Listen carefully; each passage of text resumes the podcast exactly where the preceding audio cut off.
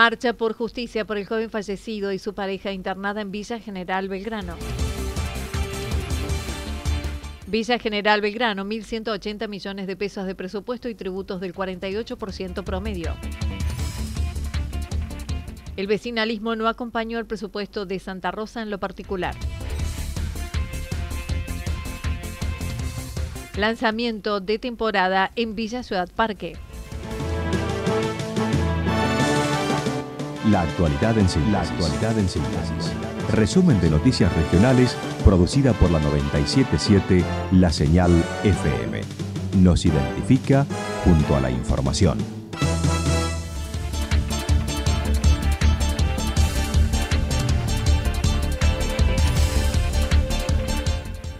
Marcha por justicia por el joven fallecido y su pareja internada en Villa General Belgrano. El pasado sábado por la noche, una pareja se conducía en moto, una moto Honda, en Villa General Belgrano y fue embestida por un vehículo Fiat Uno, conducido por una mujer que iba acompañada con su pareja, según mencionan los testigos alcoholizados. El hecho sucedió en la ruta 5 en la altura de Cabañas Alperndorf. Marcos, tío de la mujer embarazada, manifestó. Sí, bueno, ellos estaban en casa, alrededor de las 11 y 20, no me acuerdo bien la hora. Eh, y bueno, se, se, van de casa, se iban para la casa de ellos.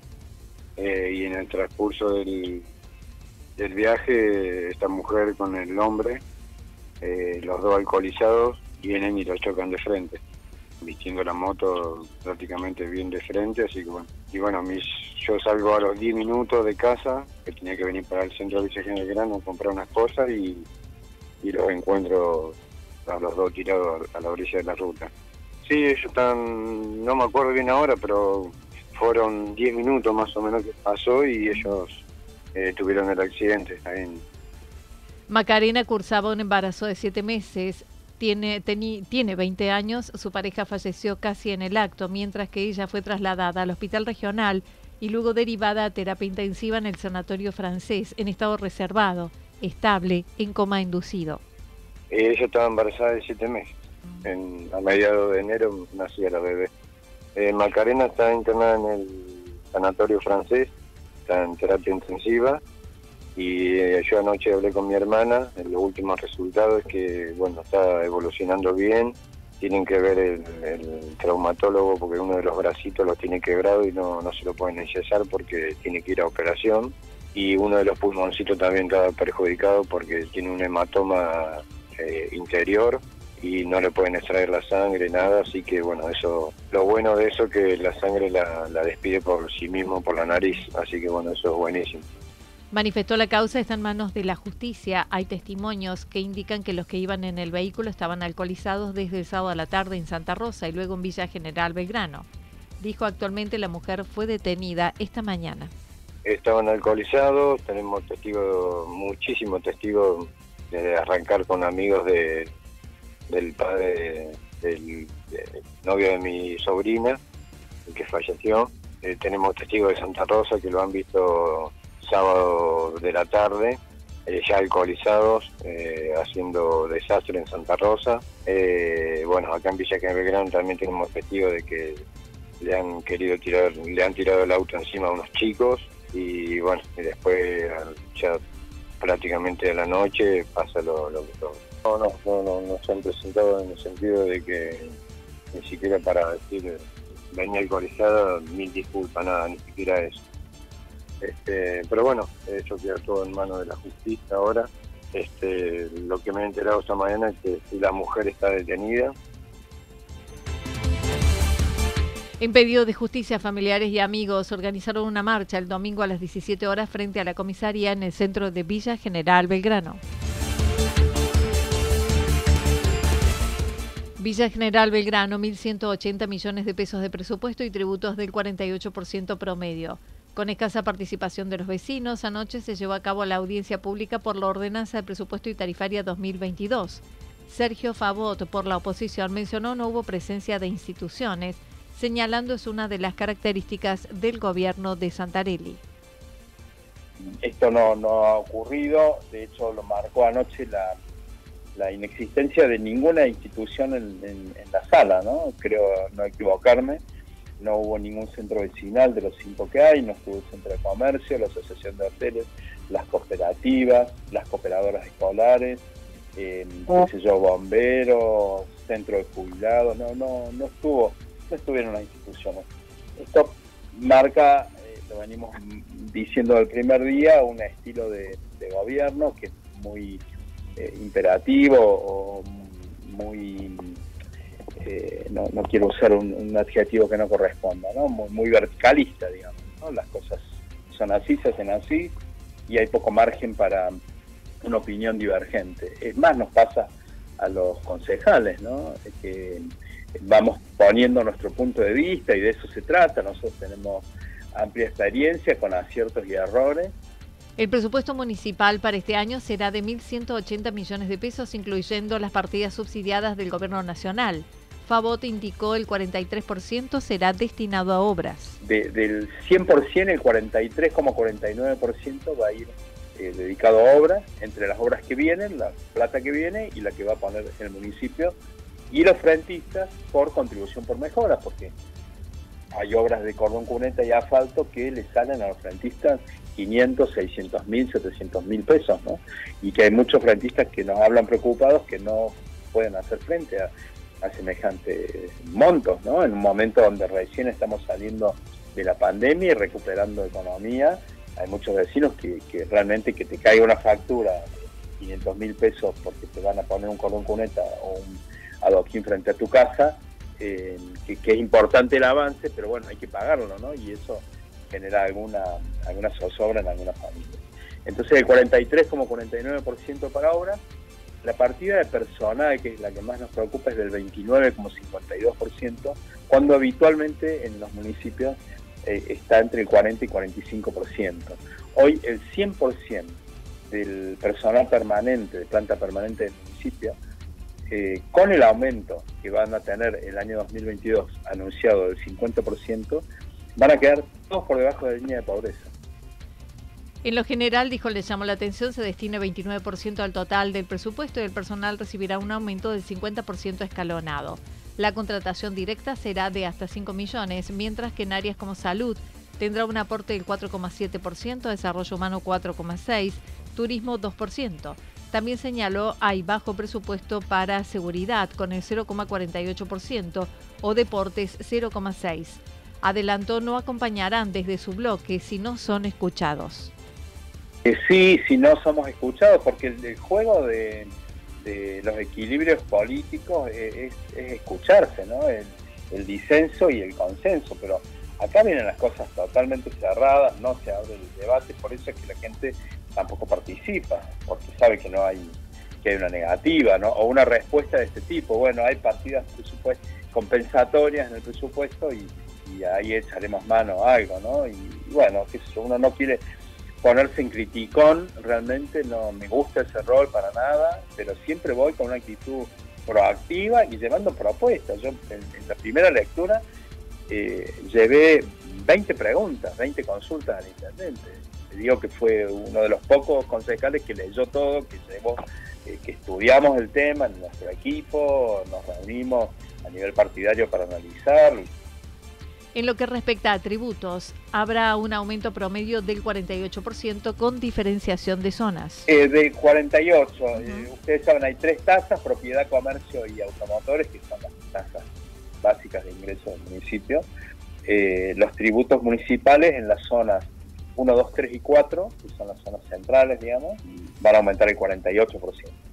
Y en las zonas 5, 6 y 7, que son más alejadas del centro, con menos servicios, aumenta un 30%. Ahí hay una diferenciación que entendemos que, está que es positiva, digamos, interesante. El segundo tributo es comercio, 48 parejo para todos.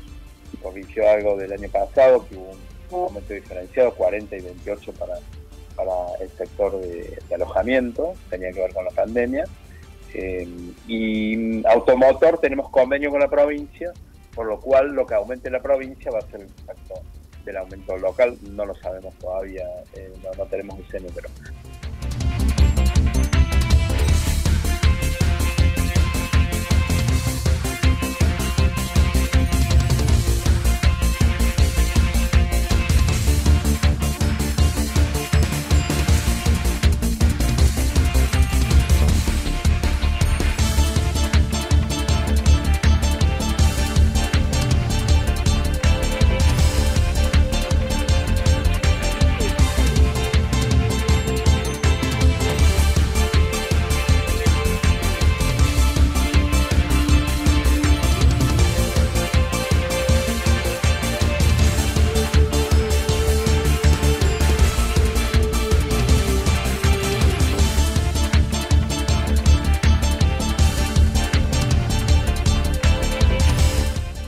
El vecinalismo no acompañó el presupuesto de Santa Rosa en lo particular. Luego de subsanar una mala interpretación, el concejal por el vecinalismo en Santa Rosa dijo se corrigió y se acompañó en lo general al presupuesto.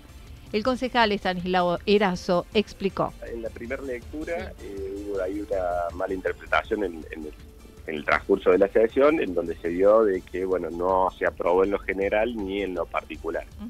Eh, en realidad nosotros eh, las diferencias que planteábamos eran justamente para lo particular, pero como hubo ahí un, malentendido nada más, no, no, no, hubo otra cosa más que eso, se dio de esa manera y luego en la segunda lectura eh, lo dejamos bien en claro y se dio como debía ser, digamos.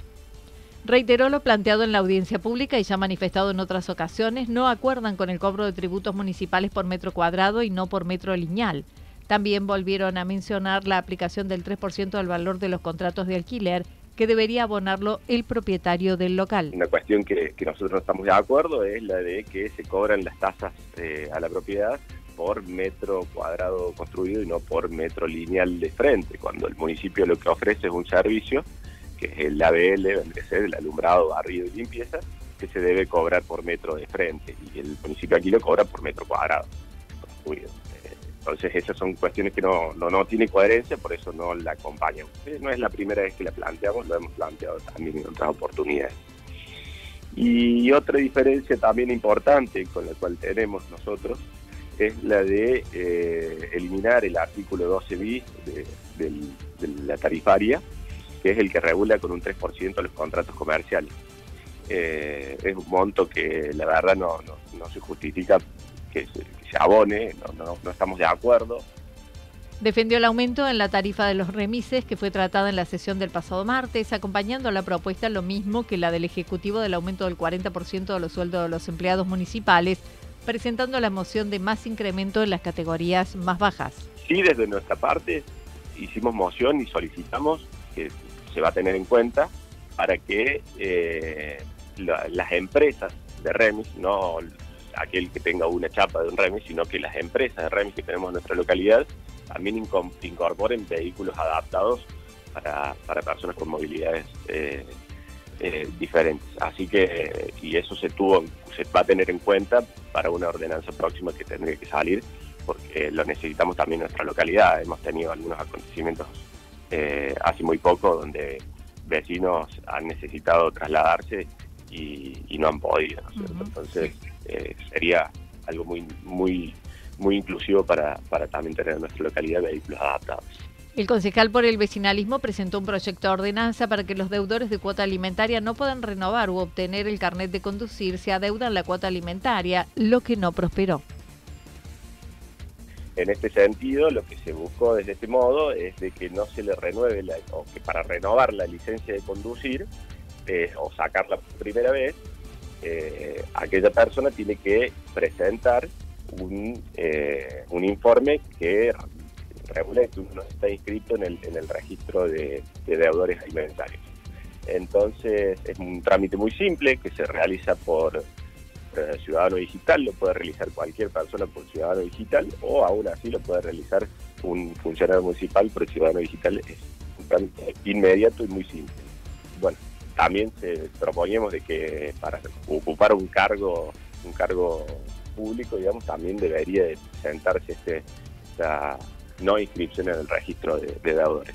Como te decía, el espíritu de la ordenanza lo que busca es respetar los derechos del, niño, que son alimentarse y, demás. Así que esa fue la ordenanza que no fue avalada por, por el oficialismo.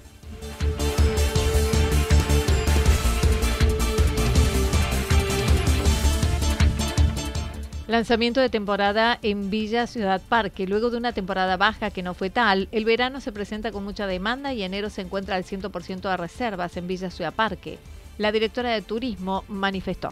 100% de ocupación, este, lo cual, bueno, es un reflejo de, todo esto que se está viviendo y, este, y esta temporada pleno que estamos esperando. Mañana se realizará el lanzamiento de temporada en la Plaza del Bosque con artistas, feria de artesanos, presentación del video promocional, entre otras actividades. Mañana, sábado 18 de diciembre, hacemos el lanzamiento de temporada. Este, bueno, este, este evento va a ser a partir de las 19.30 19 horas en la Plaza del Bosque, que es la segunda rotonda, viniendo desde el arco, viniendo desde Ruta 5. Este, contamos como, con la feria de artesanos, artesanas, productores gastronómicos, que tanto se vivió durante toda la temporada de verano, es un espacio muy lindo para recorrer, para visitar, para comprar.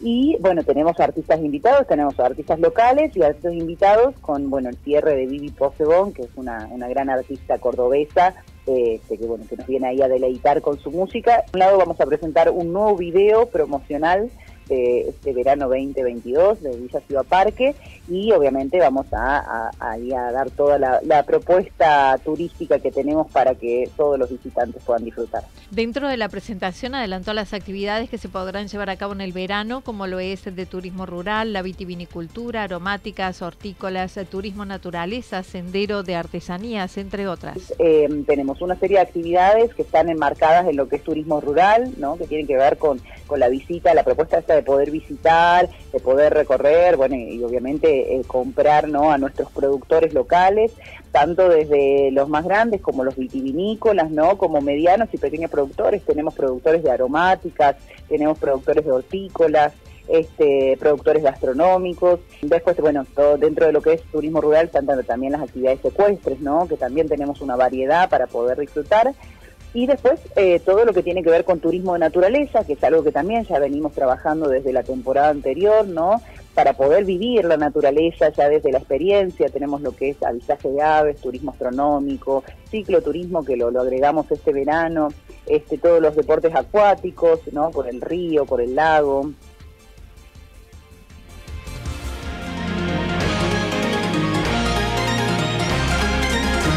Toda la información regional actualizada día tras día.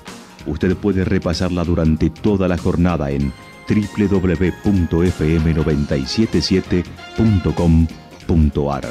La señal FM nos identifica también en Internet.